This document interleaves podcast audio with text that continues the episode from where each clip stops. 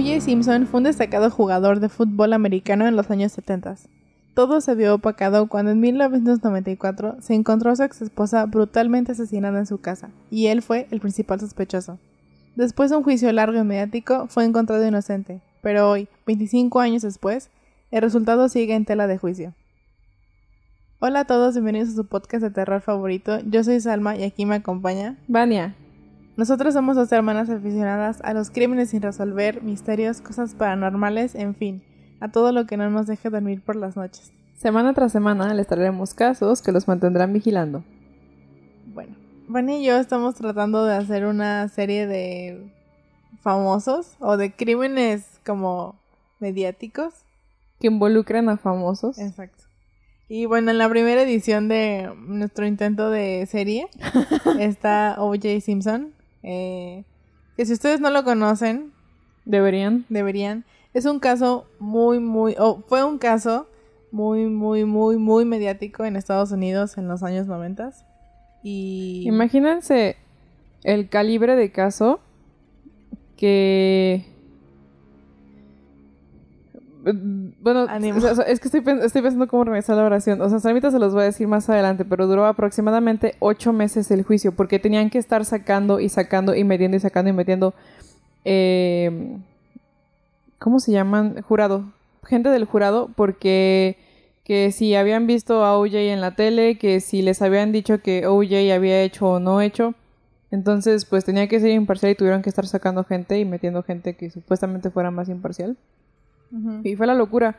Y, o sea, imagínense estar en un jurado, en juicio cerrado, ocho meses en un hotel, pues te vuelves loco. Entonces, a ese nivel de, de ser mediático llegó el juicio este. Sí, fue un caso... Eh, se han escrito muchísimos libros acerca del caso. Los, la fiscalía, o bueno, las personas que estuvieron en la fiscalía escribieron libros. Los, los abogados de OJ escribieron libros. O sea, es un caso sumamente importante, eh, o sea, como en la cultura popular, no como o sea, jurídicamente no lo es, pero en la cultura popular estadounidense es un caso muy, muy importante y pues todo era porque OJ era eh, un jugador de fútbol americano muy importante, o sea, tenía muchos récords y fue muy reconocido. Entonces, antes que todo, les queremos recomendar eh, una serie que según yo sigue en Netflix que se llama The People vs. OJ Creo que se llama Crímenes Americanos. En español lo Bueno, en inglés también se llama así, pero. American Crime Story. En español está Crímenes Americanos. La historia. Creo que es la gente. El pueblo contra OJ, algo así. Y creo que sigue en Netflix. Es una miniserie que cubre eh, este caso. Creo que en ocho capítulos o diez capítulos. Y ganó Emmys. Entonces está muy bien hecha y está muy, muy, muy apegada a lo que realmente pasó y salen actores muy buenos. Sale la poderosísima Sarah Paulson. Entonces, está muy, muy bien hecha y si quieren saber más acerca de este caso, si quieren ver algo como más dramático, una serie que está muy apegado a lo que pasó, la pueden ver. Eh, mientras tanto, yo les voy a hacer un resumen de lo que pasó y las conclusiones que tenemos, porque bueno, OJ fue declarado inocente, pero hay mucha gente que piensa que lo hizo y hay mucha gente que piensa que no fue él, que fue otra persona.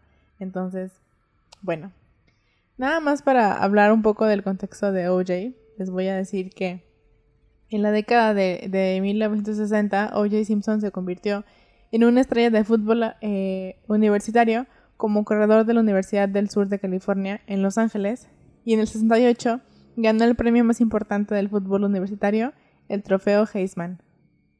En el 69, Simpson se hizo de un nombre jugando para los Buffalo Bills.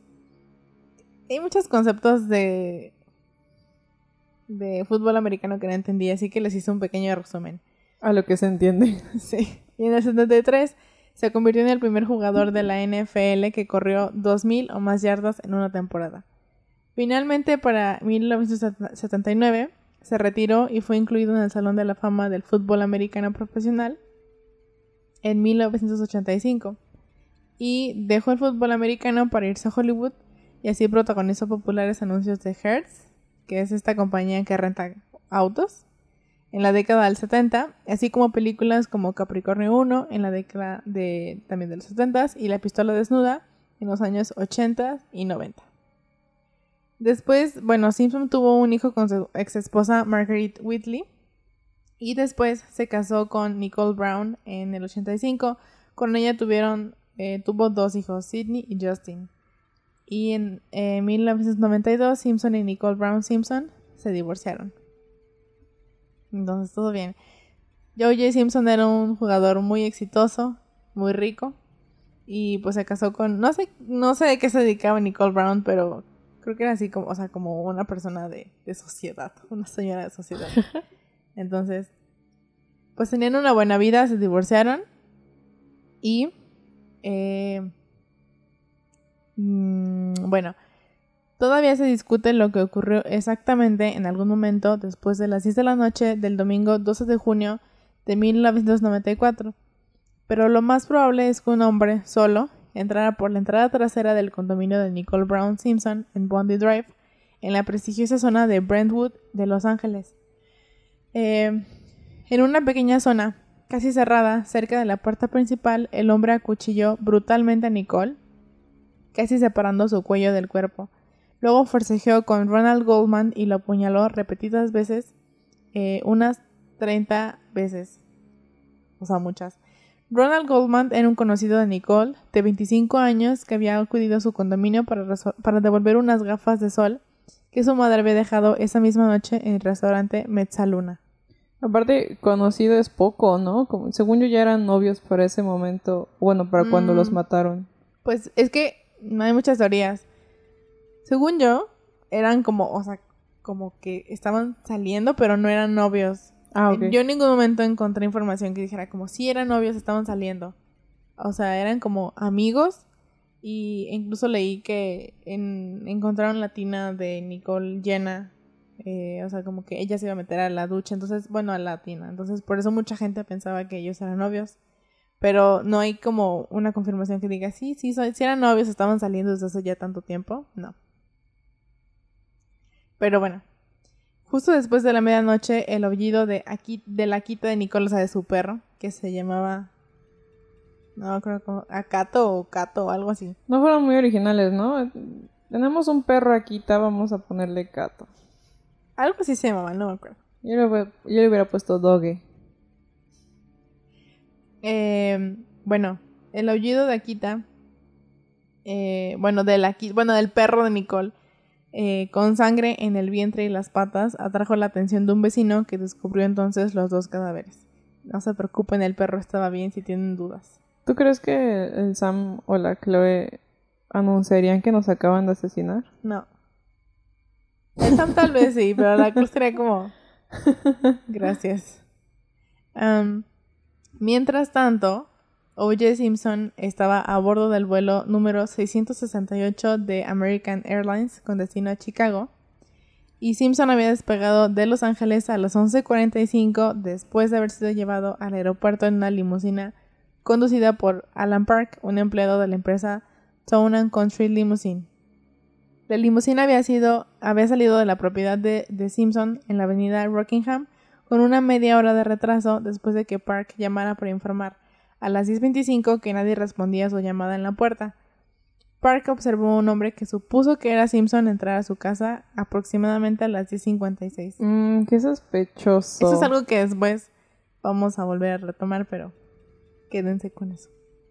La policía llamó a Simpson a primera hora de la mañana del lunes en el hotel O'Hare, O'Hare Plaza, eso, Oso Hotel, donde Simpson tenía previsto asistir a una convención de la empresa del alquiler de coches Hertz.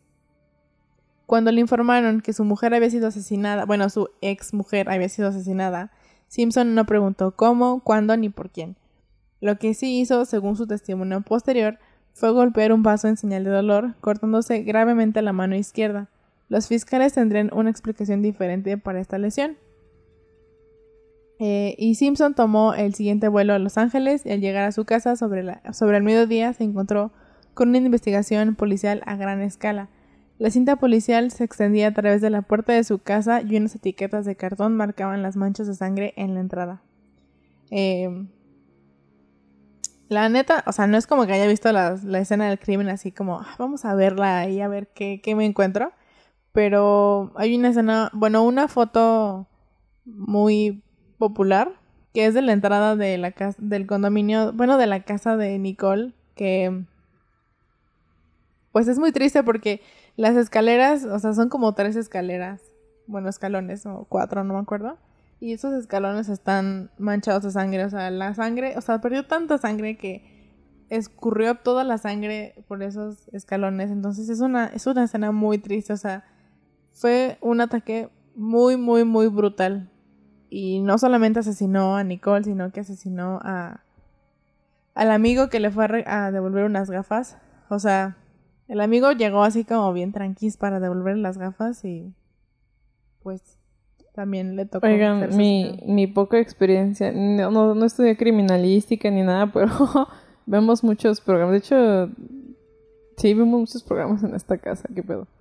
Eh, pero sí, eh, mis tres o cuatro años de estar viendo programas de crímenes me han hecho darme cuenta de que sí es bien fácil que en los crímenes pasionales sean más violentos. O sea, a lo mejor el zodiaco es violento, sí, pero como traten de pensar en, los asesinatos que cometió el, el, el güey del zodiaco y era así como que, um, ah, no sé, te amarro y te corto la garganta y ya, ¿no? Es como uno, dos, pasos uno y dos.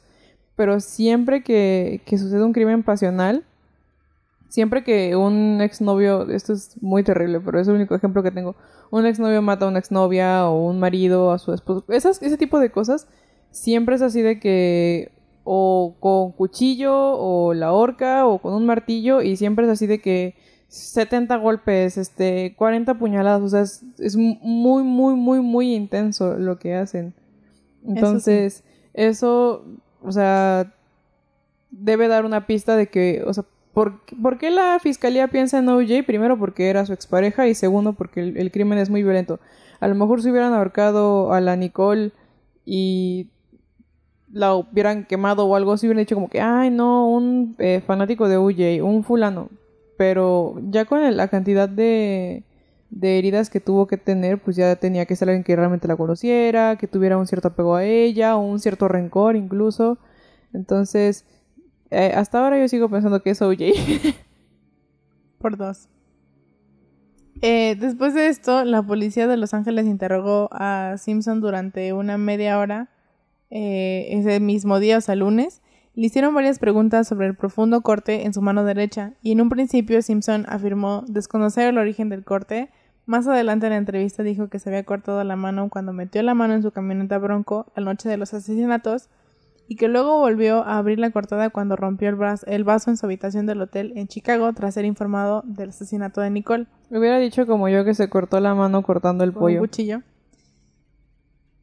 Desde el punto de vista de la policía, el interrogatorio, el interrogatorio fue notablemente inepto, pues los agentes no hicieron preguntas de seguimiento obvias y se ignoraron áreas enteras de investigación potencialmente fructíferas. ¿Tú qué le hubieras preguntado si hubiera sido un investigador en ese momento? ¿La, mataste? ¿La mataste? Es que siento que, bueno, eh, leí un pedacito de todos los archivos que son de este caso. Bueno, no sé si todos, pero gran parte de los archivos de este caso están en internet. Entonces, eh, pueden ustedes leer las declaraciones, o sea, por ejemplo, esta entrevista que le hicieron, la primera que le hicieron, la pueden leer. Y creo que solamente, o sea, como, ¿dónde estuviste? ¿Y qué hiciste? ¿Qué comiste hace rato? Ajá, ¿y cómo te cortaste la mano? Mm, ¿Y cuánto tiempo llevan divorciados? O sea, creo que pudieron haber hecho más. Y creo que pudo haber sido más fructífera la, la, el interroga ¿Por qué me estoy trabando tanto? Eh, la entrevista o bueno, el interrogatorio pudo haber sido como más específico y, no tanto así como de que, ah, y luego, ¿qué me cuentas? Yo creo que si el Woods lo hubiera entrevistado, hubiera sacado así, Marce, así las respuestas. Ay, no. Bueno, eh, Tan poco útil fue esa entrevista que ninguna de las partes decidió presentarla como prueba en el juicio. O sea, imagínense, bueno, a lo que yo, yo sé, en toda mi experiencia de ver programas de crímenes, em, el, interrogatorio que hacen al, pues, al sospechoso en, cuando lo arrestan, eh, es el es como la prueba, la, la piedra angular del el juicio. Porque en ese momento el jurado y el, el juez, o sea, todo el mundo se puede dar cuenta de si estuvo mintiendo, si está diciendo la verdad, o si se equivocó en algo. Y en este, en este caso no lo pudieron utilizar porque fue tan malo el interrogatorio que, o sea, que prefirieron usar otras pruebas para hacerlo. Imagínense. Oh, en fin, la hipocresía. Bueno, sin embargo, con el tiempo, la policía acumuló suficientes pruebas que indicaban la culpabilidad de Simpson en los asesinatos, por lo que se, solicitó y obtuvo una orden de arresto. En virtud de un acuerdo alcanzado con el abogado de Simpson, Robert Shapiro, Simpson debía entregarse en la comisaría a las 10 de la mañana del 17 de junio, el día... Espera, hace rato puse que era enero, ¿por qué? No, sí pusiste junio. ¿Sí? Me lo imaginé. Ah, sí. Perdónenme. Disculpen ustedes. ¿Se cancela todo? Se cancela todo. Eh, bueno, cuando Simpson no se presentó a la hora acordada, la policía le dijo a Shapiro que iría a su casa de Brentwood a recogerlo. Poco después de la una, cuatro agentes llamaron a la puerta de Simpson, pero pronto descubrieron, junto con Shapiro, que Simpson había desaparecido. Y ahora viene una de las escenas más icónicas en mi cerebro y la única razón por la que quiero una bronco blanca apenas aprenda a manejar. Esa fue una escena icónica, eh, les adelanto. Persiguieron a OJ como no sé cuántas horas en una camioneta. Tres horas, ¿no? sí, como dos horas o tres horas, no recuerdo. En una camioneta en la que obviamente estaba tratando de huir y esta persecución fue en vivo, o sea, mucha gente en Estados Unidos la vio en vivo. Y tuvo así como no sé cuántos millones de vistas, o sea, la audiencia de esta persecución fue así gigante. Entonces, es una escena muy, muy icónica. Y la camioneta en la que huyó, que era una Ford Bronco, eh, también es como súper icónica. Entonces, bueno. Oigan, ahí, van, ahí ya van dos strikes. Eh, un asesinato brutal y un güey tratando de escapar diciendo ay, es que me pusieron bajo presión. Eh, güey, aunque estés bajo presión no es capaz. Eh, bueno, Simpson había dejado una carta. estaba dirigida, cito, a quien corresponda. Y tenía todas las características de una carta de suicidio. Es una carta un poquito larga. bueno, no larga, pero tiene una parte antes de lo que yo Muy aburrida. No, no sé si aburrida, pero bueno, yo puse lo último que decía la carta. Les voy a leer. Decía, no sientas pena por mí. He tenido una gran vida, grandes amigos. Por favor, piensen en el verdadero OJ y no en esa persona perdida. Gracias por hacer mi vida especial. Espero haber ayudado a la tuya. Paz y amor, OJ. Alrededor de las 6.20 un automovilista del condado de Orange vio a Simpson montado en, eh, bueno, arriba de la bronco blanco de su amigo AC Cowlings y avisó a la policía. Para que tengan una idea, OJ no iba manejando la camioneta, sino que su amigo lo ayudó como a escapar. Entonces, el amigo iba manejando la camioneta y OJ iba como de copiloto en la camioneta. Ahí nos avisan, guardan, graban la televisión el día que aparezcan las observadoras escapando en un centro azul. por favor. Eh, y, ah, bueno, ese señor avisó a la policía y pronto una docena de coches de policía, helicópteros de noticias y algunos curiosos del público le siguieron en la persecución de la camioneta Bronco. La persecución a cámara lenta terminaría finalmente con la detención de Simpson en su propia entrada. Y tras la detención, la policía descubrió en el vehículo de Collins 8000 750 dólares en efectivo, una barba y un bigote falsos, una pistola cargada y un pasaporte. dime. Ah, dime que eres inocente después de que te encuentran eso. Y, em, por cierto, pueden buscar las imágenes si les da curiosidad. Hay imágenes de cómo va la Bronco así en la carretera y como 15 patrullas atrás así persiguiéndolos. También hay una imagen que creo que es muy icónica de una persona que está saludando a la Bronco mientras va pasando en la carretera. Entonces, sí, fue algo muy, muy icónico y bueno, lo sigue siendo. A lo mejor para nosotros aquí la banda mexicana, ¿no? Pero como que en, Estados Unidos es así como de que, oh, OJ. Aparte porque pues era una super figura pública. Bueno, finalmente lo arrestaron. Si no me equivoco, lo arrestan em, en 22 de enero o algo así. No me acuerdo, perdón, no puse aquí en mi guion. Pero bueno, lo arrestan. Y el juicio comienza el 24 de enero de 1995 con Lance Ito como juez presidente. La oficina del fiscal del distrito de Los Ángeles, dirigida por Marcia Clark y Christopher Darden, hizo hincapié en la violencia doméstica que se había producido antes y después del divorcio de los Simpson en el 92 como motivo de los asesinatos.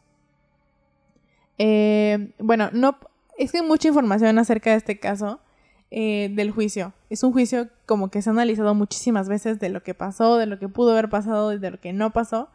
Y bueno, principalmente eh, la fiscalía sabía que tenía un caso súper mediático y que podían ganarlo, pero nada le salió bien. De verdad, nada de lo que hizo la fiscalía, en mi opinión, bueno, no nada, pero muchas cosas de las que hizo la fiscalía, como que nada le salía bien, de verdad.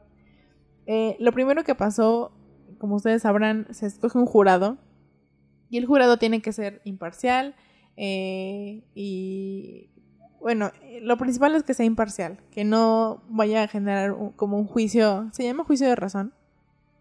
No estoy segura. Bueno, que no vaya a generar como una opinión de que, ah, yo creo que oye es culpable, entonces ya me quedé con esa idea. Siempre y no voy a escuchar lo que me digan. O sea, tiene que ser muy imparcial. Imagínense, toda la gente conocía este caso, lo difícil que fue encontrar un jurado.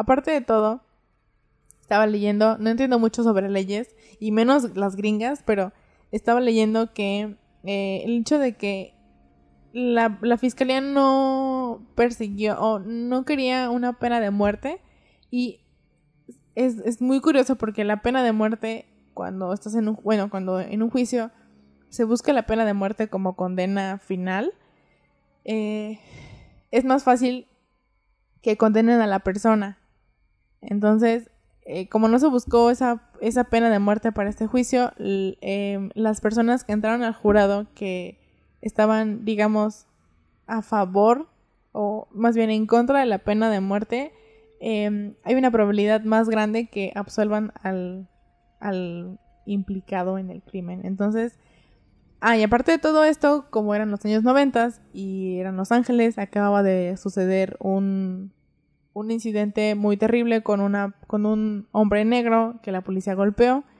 Y bueno, horrible, así como lo que pasó con este señor, ¿cómo se llama? Se me olvidó. Floyd. Con, ajá, con George Floyd, algo parecido.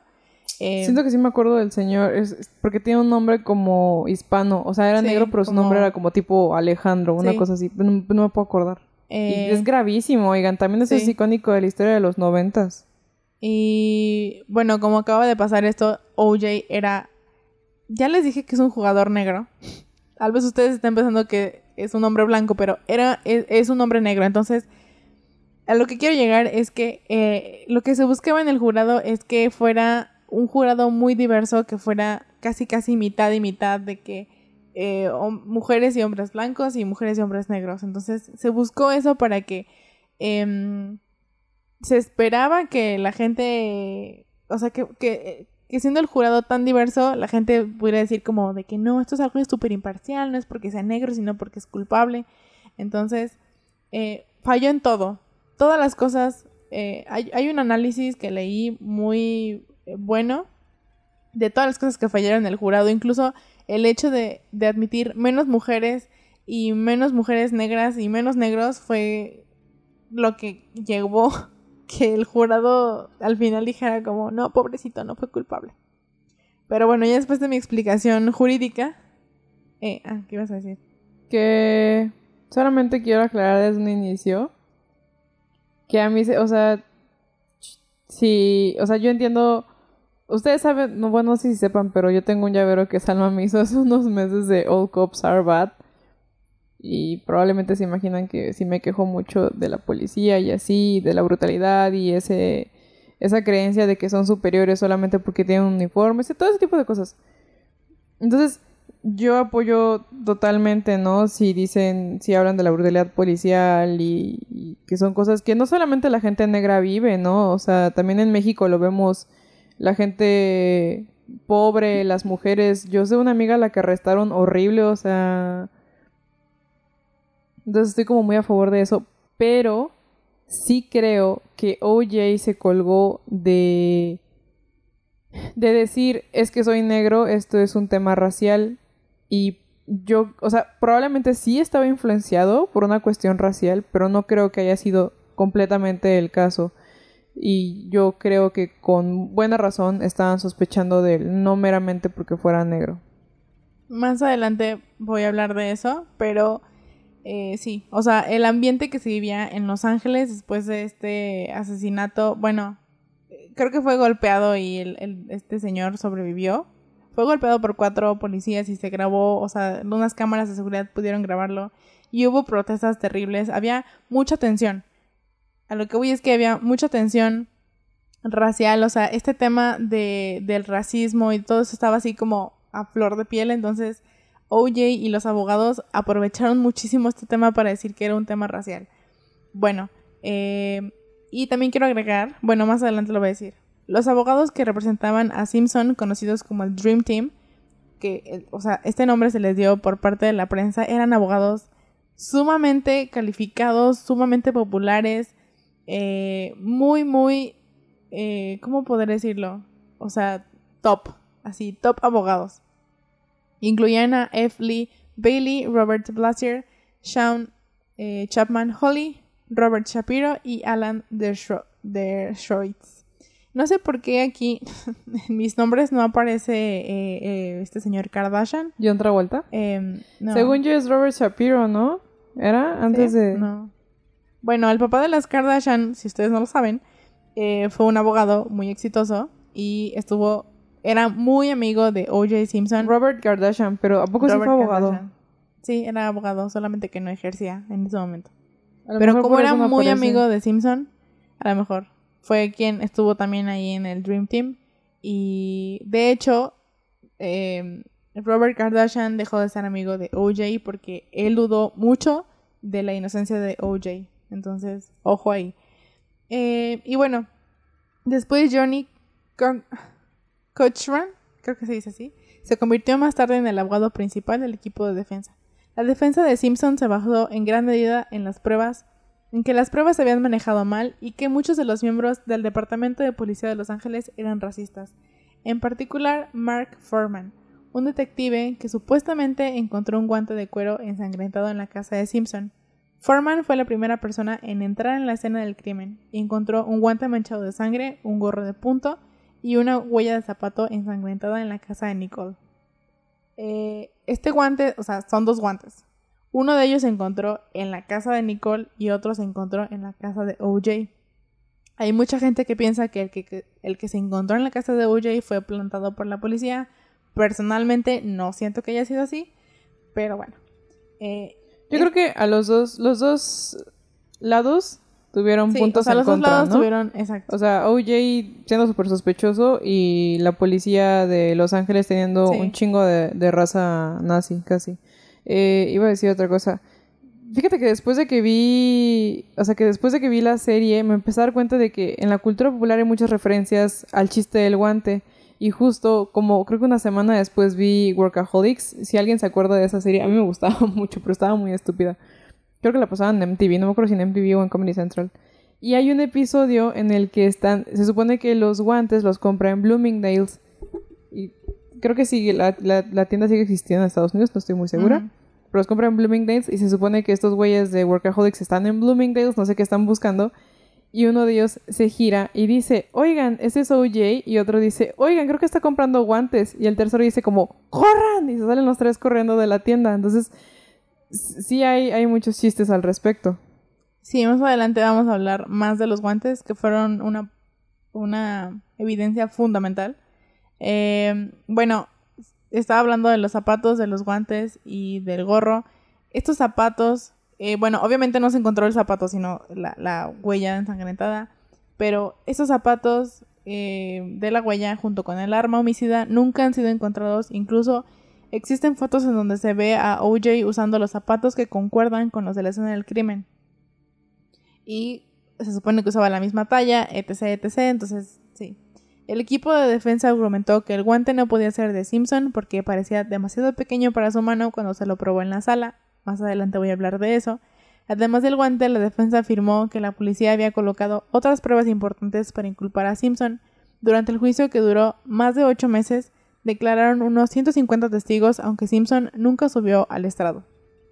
Este señor Mark Foreman, que es una desgracia eh, en el juicio, en el departamento de policía, o sea, todo, todo, todo le salió mal a ese señor. Bueno, no le salió mal, o sea, lo hizo mal porque era malo. Eh, Mark, Foreman, Mark fue el primero en llegar a la escena del crimen y era un policía que, les digo, recogió toda la evidencia.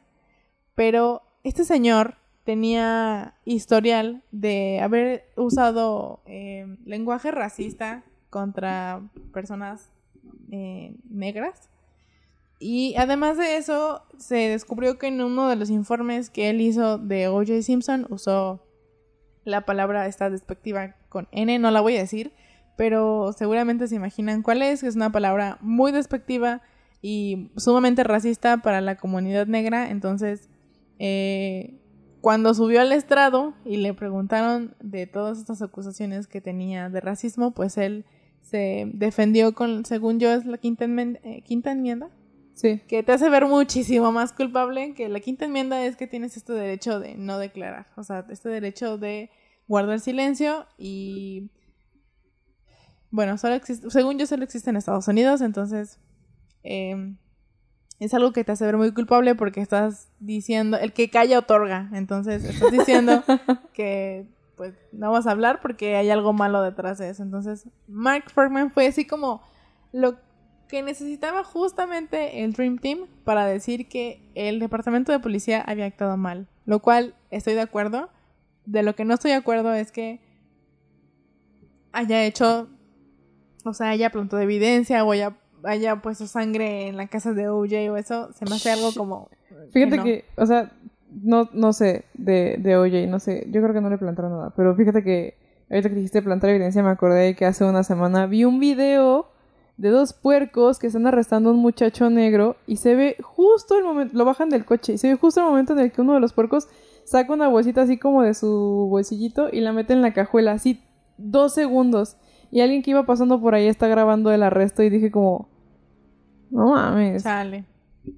Eh, bueno, les voy a resumir, les estoy resumiendo mucho el caso, los puntos más importantes. Obviamente, existieron muchísimos testigos. Eh, uno de los testigos que no puse aquí, pero me parece importante decir, es la hermana de Nicole. Eh, la hermana de Nicole testificó justo esto que decía Marcia Clark, que OJ era, era un esposo violento y que muchas ocasiones llamaron, o sea, Nicole llamó al 911 para reportar como, eh, no sé exactamente como de que si o sea, estaba siendo violento con ella o estaba siendo violento como en general. Eh, no es que ponga en duda como a Nicole, simplemente no sé qué situaciones existían, pero eh, creo que incluso tuvieron de, testigo a una operadora que declaró que Nicole llamó en una ocasión como para decir como de que, oigan, este pueden mandar una patrulla, es que mi esposo, eh, no sé, está siendo violento, tengo miedo, etc, etc. Entonces, esto de que OJ era una persona violenta es algo cierto. ¿Iris known eh, Sí. Y uno de los testigos eh, que para mí y siento que para muchas personas fue clave fue el conductor de la limusina Alan Park, que justo demostró ser uno de los testigos más eficaces de la acusación. Park declaró que llegó a la casa de, Simpson en Brookingham a las 10.25 para recoger a OJ para su vuelo programado a Chicago. Dijo que llamó al timbre repetidamente pero no recibió respuesta. Poco después de las 11, según Park, una figura sombría, negra, alta, de unos 90 kilos y con ropa oscura, subió por el camino de entrada y entró en la casa. Unos minutos después, Simpson salió y le dijo a Park que se había quedado dormido. Park declaró que al entrar a la limusina, Llevaba una pequeña bolsa negra que la fiscalía esperaba que el jurado concluyera que contenía el arma del crimen y eh, Park declaró que Simpson no le permitió tocar la bolsa. La bolsa no se ha vuelto a ver desde entonces.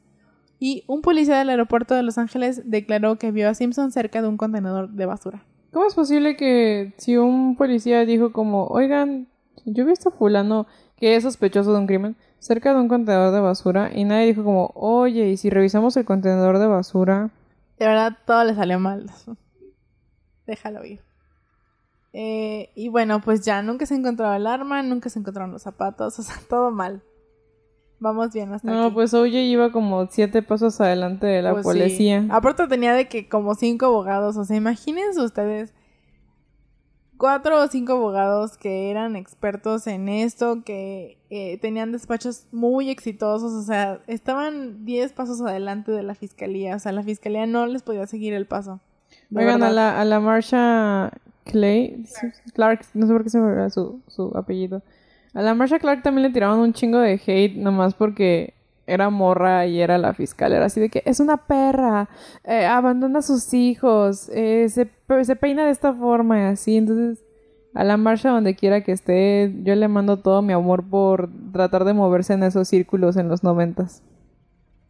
Las pruebas eran técnicas circunstanciales y se referían sobre todo a los resultados de los análisis de sangre, cabello, fibras y huellas de la escena del crimen hay que recordar, bueno, justamente este caso fue el primer caso en el que se utilizó o se trató de utilizar el ADN para identificar, em, pues sí, las pruebas o el ADN de las pruebas. Y obviamente la gente no entendía en los noventas o en este tiempo que cómo funcionaba el ADN, o sea, si era algo bueno, si era algo malo. Entonces, bueno, el testimonio más convincente se refería a dos pruebas RFLP las leí, leí de qué trataban, no me pregunten, porque no entendí mucho, pero se supone que estas pruebas eran muy populares en los años 80 y 90, que ahora ya no se usan, pero eh, se supone, lo que entendí es que en la, estas pruebas lo que hacían es que en la sangre buscaban em, enzimas que coincidieran, o sea, que tuvieran como mismas secuencias de ADN, o sea, así como comparar la sangre de entre Vania y mía, ¿no? Y decir como, ah, sí se parece a la sangre porque son hermanas. ¿Tiene sentido lo que estoy diciendo? Creo que sí. O decir como, ah, mi... y luego me preguntas a mí. Mi sangre estaba, no sé, en el escritorio de Vania. Eh, ¿Cuánto de ese ADN puede ser mío y cuánto de ese ADN puede ser de no sé cuántos millones de personas más? Entonces, se reducen las posibilidades para que sea mío. No sé si me expliqué. Pero bueno, algo así. Era una prueba sangre ADN. No sé. Busquen, búsquenla en Wikipedia. Bueno, la primera de esas pruebas indicaba que la sangre encontrada en la escena del crimen solo podía proceder de una de los 170 millones de fuentes de sangre y que O.J. Simpson se ajustaba al perfil. La segunda procedía de que la sangre encontrada en dos calcetines negros, calcetines negros, perdón, a los pies del dormitorio de O.J. Ay, empezó a llover bien fuerte. Em, bueno, la segunda de estas pruebas procedía de esos calcetines y según el testimonio de la fiscalía, solo uno de 600 de 6.800 millones de fuentes de sangre coincidía con la muestra. Nicole Brown Simpson podría ser la única persona en el mundo cuya sangre coincidiera con la encontrada en los calcetines. En el interrogatorio de los expertos en ADN de la acusación, la defensa no tuvo más remedio que empezar a desarrollar la teoría de que o bien las muestras de sangre estaban contaminadas o bien fueron colocadas por agentes de policía corruptos. O sea, estas pruebas que la fiscalía eh, sacó eh, eran muy convincentes, pero la defensa tuvo que jugar el papel de que no, no, no, no, es que la policía sacó sangre de la escena del crimen, la llevó hasta la casa de O.J. Simpson, puso el calcetín, le puso la sangre, o sea, Mm, yo no creo. Sí creo que la policía eh, fuera racista. Y sí creo que la policía no hizo bien su trabajo. Pero no creo que la policía haya dicho como, vamos a inculpar a Oye. yo, sí, claro, vamos a sacar sangre Aparte, de aquí. es como, ah, perdón que te interrumpa, pero lo tengo que decir rápido. No pueden hacer bien la investigación primaria, pero sí pueden montar eh, una escena bueno, ya cuando lo dije en voz alta tiene sentido, ¿no? Son los puercos. Pero es lo mismo que el chiste de tu gobierno no te puede reparar un bache que tiene 10 años en tu calle, pero crees que te va a poner un chip. Más o menos por ahí va la historia. Sí. Yo no creo. Eh, es que no, no, no creo. Las casas de OJ y de Nicole estaban relativamente cerca, no estaban así de que a una calle. Estaban como a cinco calles tal vez. Y. bueno, no, no sé. Creo que estaban más lejos. Bueno, el punto es que estaban relativamente cerca. el hecho de mover la sangre como de la casa de Nicole a la casa de OJ se me hace algo como muy lógico, entonces no lo sé. Bueno, el fiscal Christopher Darden, seguro de que los guantes ensangrentados, aquí viene el... The phrase. Ajá. Lo que mucha gente piensa que lo finalmente lo absolvió, o sea que absolvió. Bueno, que lo liberó. Eh, esto es como la prueba así que le salió mal a, la fiscalía. La fiscalía dijo, sí, que se prueben los guantes. Entonces ahí va. El fiscal Christopher Darden, seguro de que los guantes ensangrentados pertenecían a Simpson, decidió hacer una dramática demostración en la sala. Le pediría a Simpson, a la vista del jurado, que se probara los guantes que llevaba el asesino de Nicole. El juez Ito pidió a un alguacil que acompañara a Simpson a una posición cercana al estrado del jurado. Darden le indicó a Simpson, póngaselos. Simpson pareció forcejear con los guantes y luego dijo, no me quedan bien, ¿ves? No encajan. Más tarde se descubriría que había buenas razones para que no le quedaran bien, pues los guantes podrían haber encogido por la sangre y aparecían eh, fotos que mostrarían a Simpson con guantes mal ajustados. Más tarde, Cochran, que era el abogado de Simpson, diría la memorable frase: If the no glove don't fit, you must acquit. No, no es glove, dice: If it does, don't fit, you must acquit. O sea, si no encaja, hay que absolver. Gracias por robarte mi frase. Eh, o sea, rimaba. Entonces al abogado se le ocurrió decir esto. Entonces, si los guantes no encajan, pues hay que absolver. Pero aparte, estaba leyendo, hace unos años, justo cuando terminamos de ver la serie, me puse a platicar de eso con una amiga. Y estaba leyendo que mucha gente cree que los guantes estuvieron congelando y descongelando, criogenizando, este, antes del juicio, como para sacarlos de evidencia y luego regresarlos a, a, guardar y así. Y que en ese proceso de congelar y descongelar la piel se pudo haber achicado y que por eso podrían no haberle encajado los guantes al OJ. Además de esto, OJ se probó los guantes, como eran evidencia, se probó los guantes con un eh, guante de látex debajo. Entonces, pudo haber sido que, o sea, eran de piel. Entonces, imagínense meterse un guante a la mano de piel con un guante de látex debajo. Es muy difícil. Entonces, eh, no quedaron, no le quedaron bien, pero yo opino que sí le hubieran quedado bien, solamente que estaba como... bueno. El 2 de octubre del 95, después de ocho meses de que el jurado se hartó y de muchísimos, muchísimos testimonios, que disculpen ustedes, no les pude poner todos, pero les puse los más importantes, el jurado comenzó a deliberar y llegó a un veredicto en menos de cuatro horas. Sin embargo, Ito retrasó el anuncio hasta el día siguiente. El 3 de octubre, Simpson fue declarado no culpable de los asesinatos de Nicole Brown Simpson y Ronald Goldman tras el veredicto, las encuestas de opinión pública siguieron dividiéndose en líneas raciales. Bueno, entonces no lo declararon culpable, pero resulta que como creo que tres o cuatro meses después, eh, hagan de cuenta que en Los Ángeles hay distintos lugares en donde pueden hacer un juicio y ellos decidieron hacerlo en el centro de Los Ángeles lo cual también fue un error porque en el eh, no recuerdo cuál es la razón pero bueno es más difícil como que juzguen o sea es más difícil que juzguen a alguien o que encarcelen a alguien en el lugar donde no sucedió el crimen entonces ellos debieron haberlo hecho en Santa Mónica que era más cerca del lugar donde se, se cometió el crimen y eh, cuatro meses después se hizo un juicio creo que se llama juicio civil o algo así no recuerdo que no es con jurado, sino, bueno, es, un jurado, pero se revisan todas las pruebas, no es como, eh, no es como el juicio oral. Oral, exacto, sino que se revisan todas las pruebas. Entonces, en este juicio que se hizo en Santa Mónica, que fue obviamente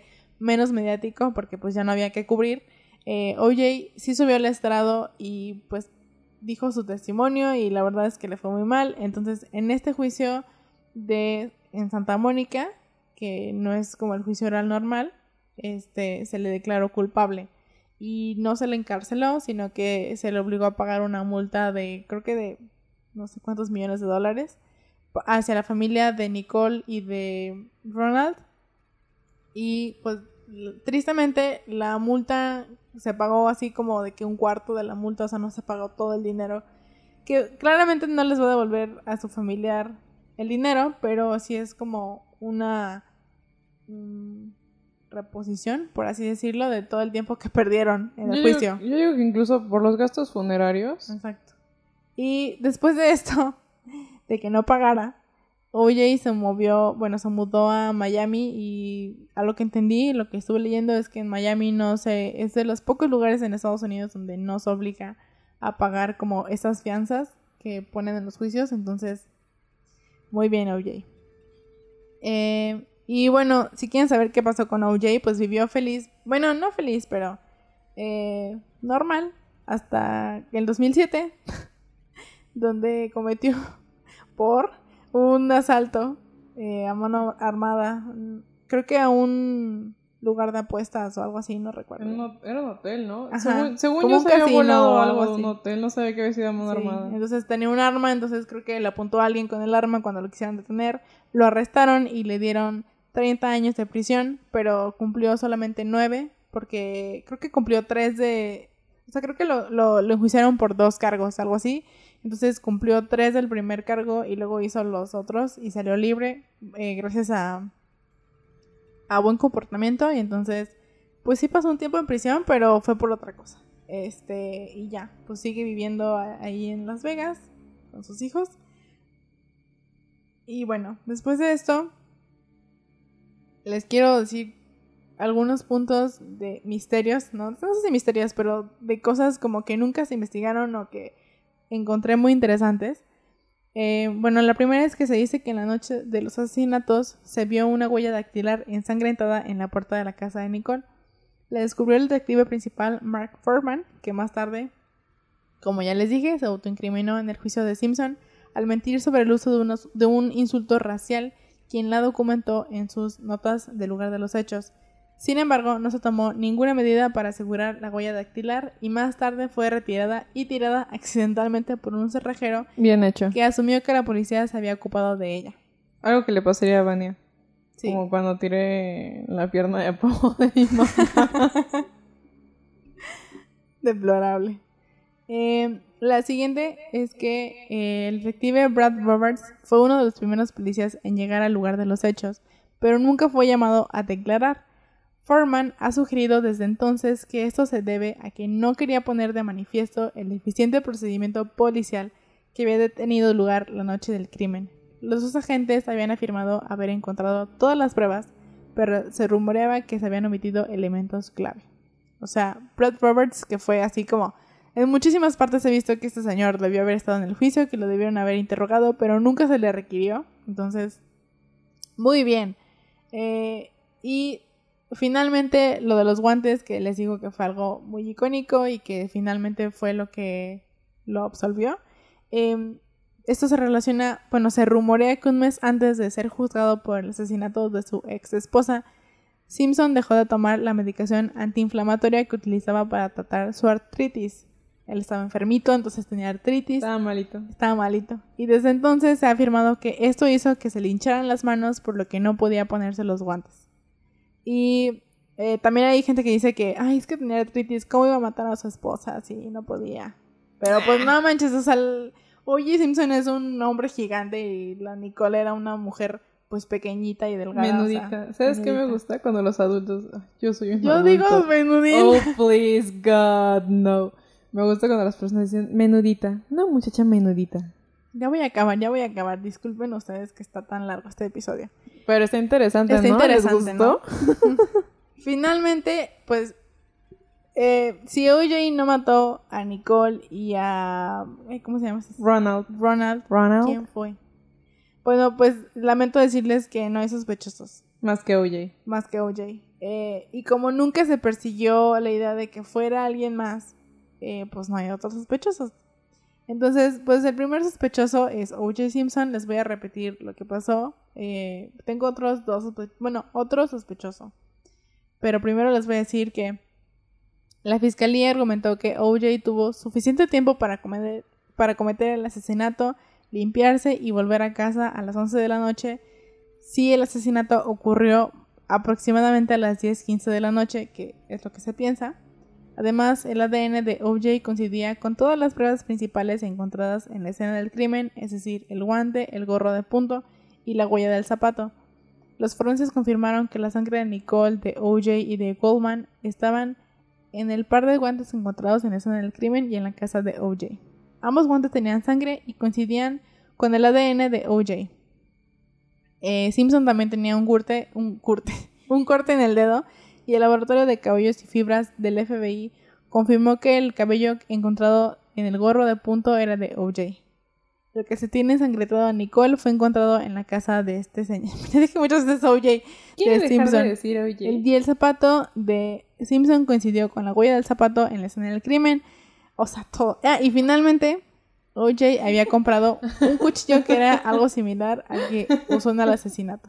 Tenían así como en los, en los programas de Investigation Discovery, así tipo la señora que sale comprando, que era una grabación de Walmart, que sale comprando de que una cuerda de gasolina y no sé qué cosa, y dice, ah, soy inocente.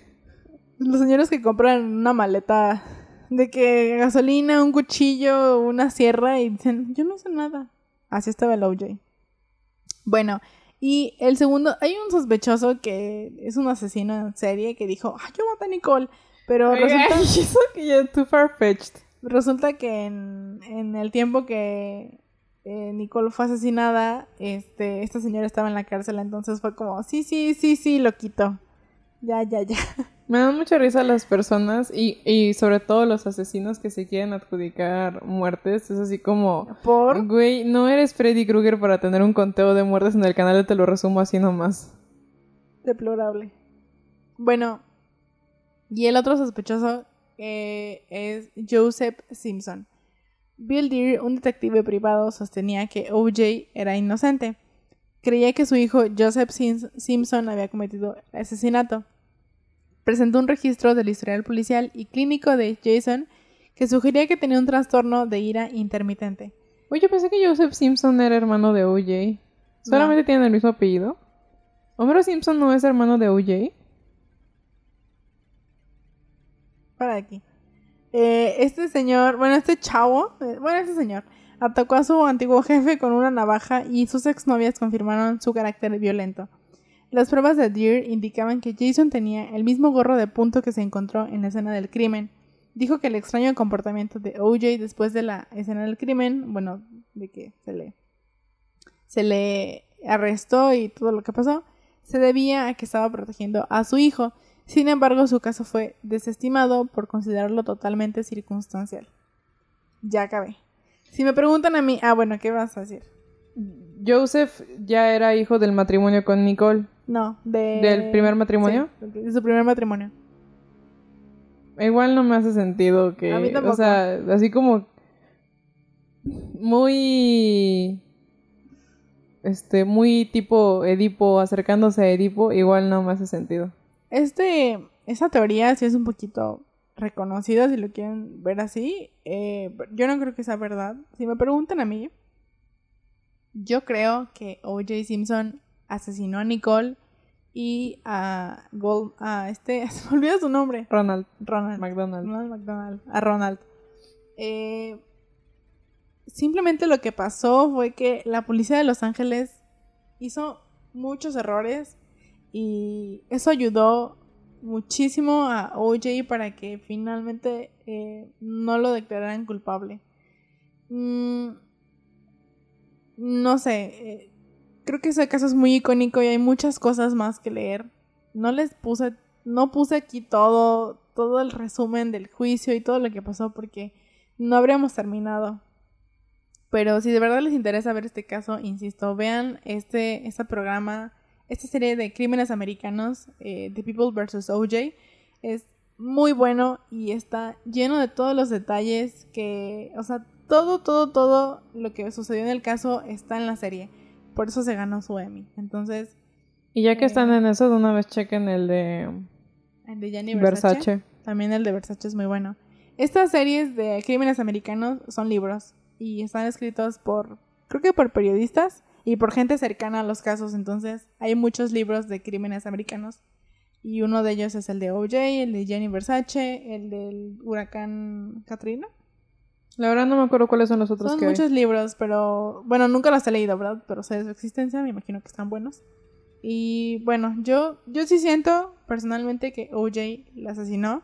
Simplemente que no pudieron encontrar suficiente evidencia. Además que marearon muchísimo al jurado con toda la información que... O sea, creo que la fiscalía lo que quiso hacer fue como, vean toda la información que tenemos, vean, está aquí, pero el jurado estaba tan cansado de verdad de existir que ya no puso atención de nada. Y aparte, ¿cómo podían competir con los abogados de, de OJ Simpson que eran tan buenos, que tenían tantas buenas estrategias? O sea, todo, todo apuntaba desde el principio a favor de OJ. Y más por, o sea, aprovecharon tanto este contexto de... de ¿El tema racial? Del tema racial y de que la policía, o sea, bueno, en eso sí estoy de acuerdo, la policía es mala, pero aprovecharon todo esto para que al final pudiera jugar a su favor. Creo que por eso es un, es un caso como tan interesante porque todo lo que hicieron tuvo como una repercusión al final y fue hacia OJ. La fiscalía de verdad no tenía oportunidad. Por más que quiso luchar y salir a flote con sus testimonios y con la evidencia, no lo pudo hacer. Entonces, yo, tengo, yo tengo tres cosas que quiero agregar. Ah, una es que estaba leyendo que Darden, el que casi casi que echó su carrera al caño por obligar a OJ a que se probara el guante. Ah, sí. Salió en un podcast por ahí del 2016 y estuvo hablando de, del tema, ¿no? Incluso digo, o sea, hizo el chiste de que lleva años bebiendo como por un tipo de trauma por lo que pasó. Este, y que no se acuerda mucho pero durante el podcast menciona que, o sea, el podcast, no sé, imagínense que se grabó el 15 de septiembre de 2016. Para ese momento, él dice, hace dos semanas recibí una llamada, es más, aquí lo tengo. Eh, recibí una llamada no hace, no hace más de una semana de una mujer que me dijo que la noche del asesinato ella vio a OJ Simpson en Bundy y que caminó a eh, enfrente de, del, auto, o sea, como que cruzó hacia su auto enfrente de ella y que ella estaba cerca de la casa de Nicole y lo vio, o sea, lo vio, lo reconoció como O.J. Simpson y siguió como en su pedo. Eh, y cuando el, juicio comenzó, eh, decidió simplemente no em, involucrarse. Entonces, o sea, si hay banda, si hay banda que sabe que fue OJ y, y Darden estaba seguro de eso en ese momento y está seguro de eso hoy en día. Eh, hay incluso documentales de exjurados que mencionan que algunos sí se arrepienten de haber votado por él como inocente porque después ya como que pudieron ver como the big picture y darse cuenta de que tal vez no era tan inocente. Insisto, hasta Robert Kardashian, que era su amigo, o sea, su amigo así de la universidad, dudó de él, o sea, en el juicio de él decía como, ¿saben que esto no me está yendo bien? No me convence. Y mi siguiente chisme involucra a Robert Kardashian porque ah, dicen, que, que, OJ es el papá de la más chiquita de las Kardashian, ¿cómo se llama? Chloe. Creo. Bueno, la más joven de las, de las que todavía son Kardashian, no de las Jenner. Este, dicen que es papá de una de ellas. Y eh, tenía otra cosa que iba a decir, pero involucraba la serie, pero ya no me puedo acordar qué era. Ah, no. Sí, es que en la serie hay, muchísimos datos. Ah, ya me acordé, ya me acordé. Este. Si han escuchado. Si han escuchado este el disco de 444 de Jay-Z, tiene una canción que es The Trial of OJ. ¿Cómo se llama la de la canción de OJ? Bueno, tiene una en la que habla sobre ser negro, eh, las dificultades de serlo, todo esto, ¿no? Y justo menciona una frase que dice, I'm not black, I'm OJ. Y aparentemente, eh, y también se habla mucho en la serie de eso, de que OJ se juntaba con un chingo de gente blanca y no era como tal una aspiración a ser blanco, pero sí se había desligado mucho de pues no sé si de su cultura, de su etnia, no sé, pero ese no soy negro, soy OJ era como una manera extraña de decir no soy negro. Y es como si yo dijera, no soy mexicana, soy Vania. No tiene ningún sentido, o sea, soy Vania y además soy mexicano, o sea, no, una cosa no cancela la otra. Este, pero eh, incluso Sarmita Certo estábamos hablando, eh, el día que el jurado visitó la casa de OJ, el, el, equipo de abogados limpió mucho de la casa, o sea, él tenía cosas como así de que fotos con gente blanca y la casa como muy noventera, y lo que hicieron fue que la acomodaron para que tuviera eh, fotos con su familia, este, reliquias africanas, eh, como mucho orgullo negro, ¿no? Dentro de la casa, cosa que él antes del juicio no había demostrado. Y esos eran mis tres chismes. Ok. Sí, también la, la familia de OJ subió al estrado, o sea, la mamá y creo que una de las hermanas, entonces, o sea, todo jugó a su favor, todo jugó a su favor y el jurado finalmente decidió como, ay, pobrecito, es que sí, fue la policía.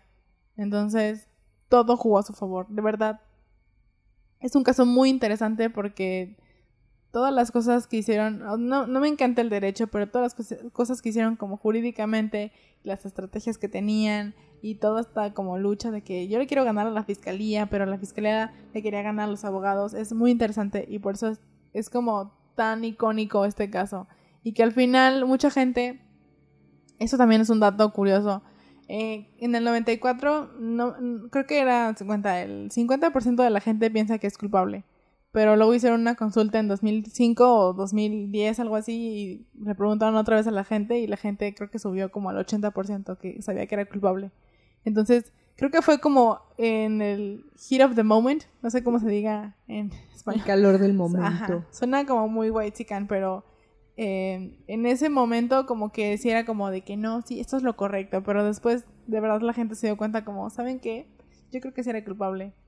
Incluso hay una entrevista, creo que del 2017, que se hizo súper famosa, donde OJ ya fuera de la cárcel habla de cómo asesinaría a su esposa, o sea, como de que le preguntan otra vez de la ¿Cómo ser más sospechoso? Y dijo como, ah, sí, yo hubiera hecho esto y esto y esto, o hubiera pasado esto y esto y esto, y fue como, mmm.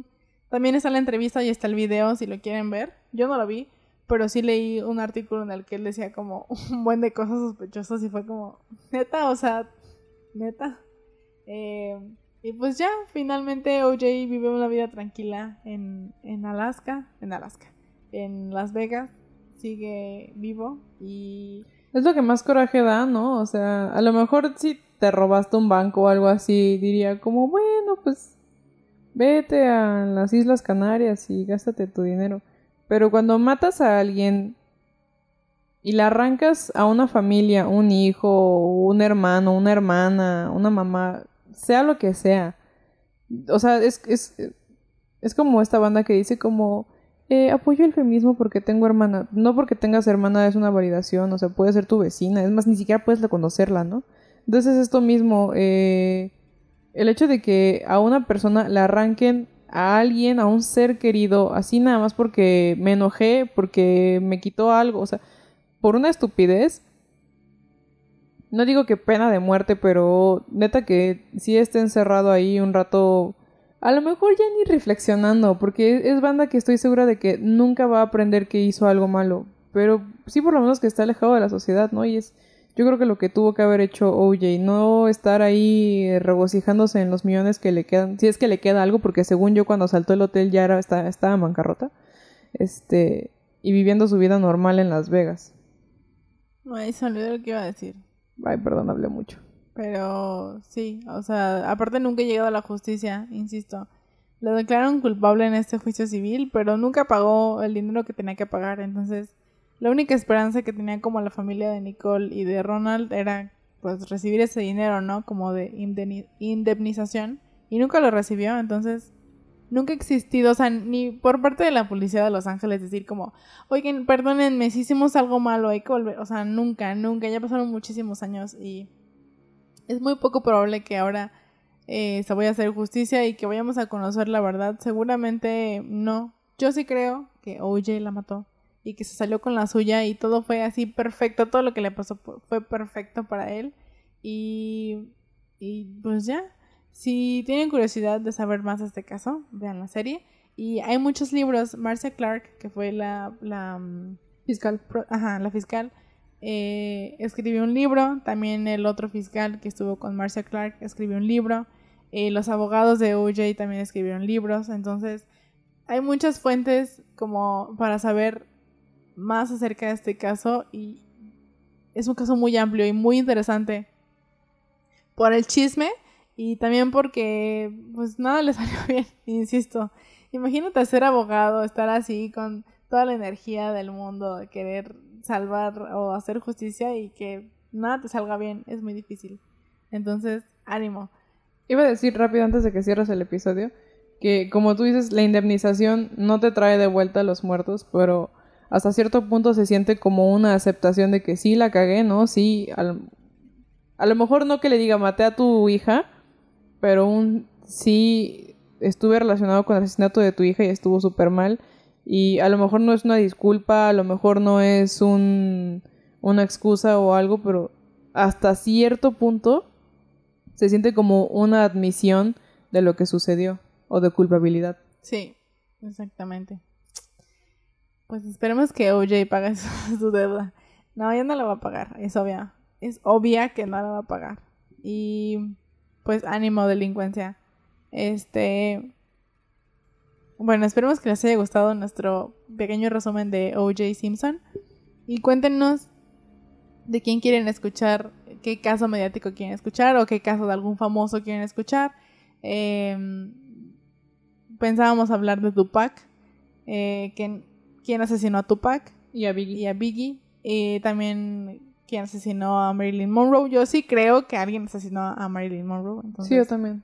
También podemos hablar de eso. Y bueno, cuéntenos ustedes qué, qué más quieren escuchar o qué quieren escuchar en lo paranormal, si quieren escuchar más acerca de experimentos de la CIA o más acerca de abducciones. Oigan, es que la CIA se pasa de lanza. Cada 20 minutos dice como, oigan, ¿y si le ponemos tentáculos a un hombre?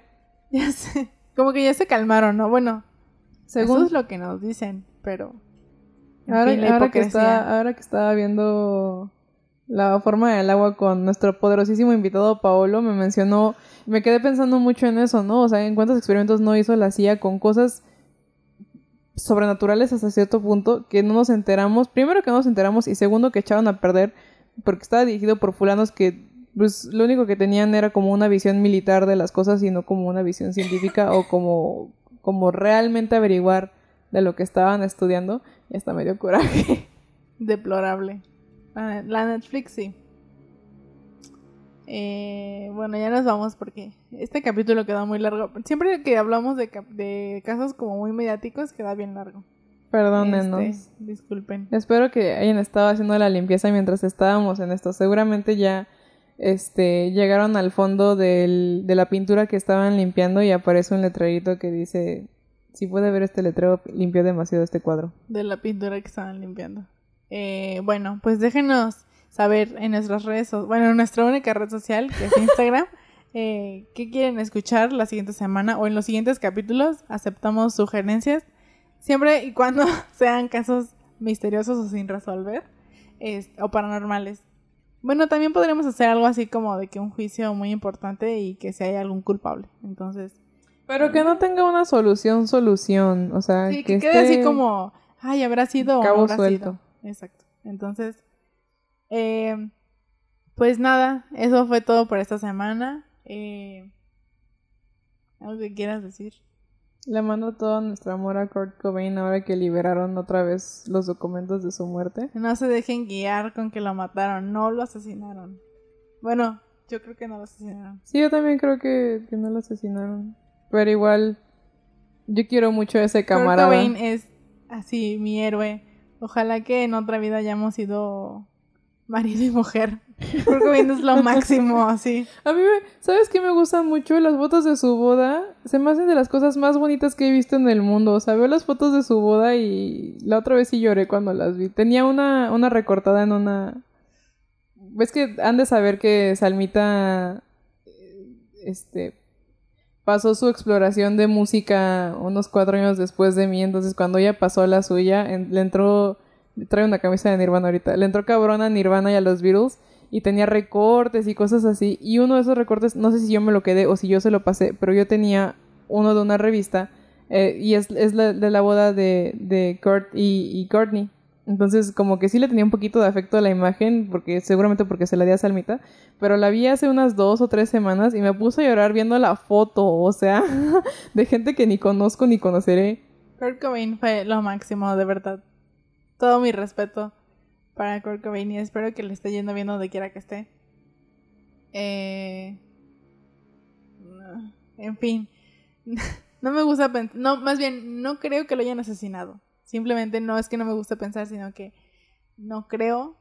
Pero si ustedes quieren podemos hablar de eso en algún momento, también para decir como los puntos de por qué no. Pero, pero ánimo.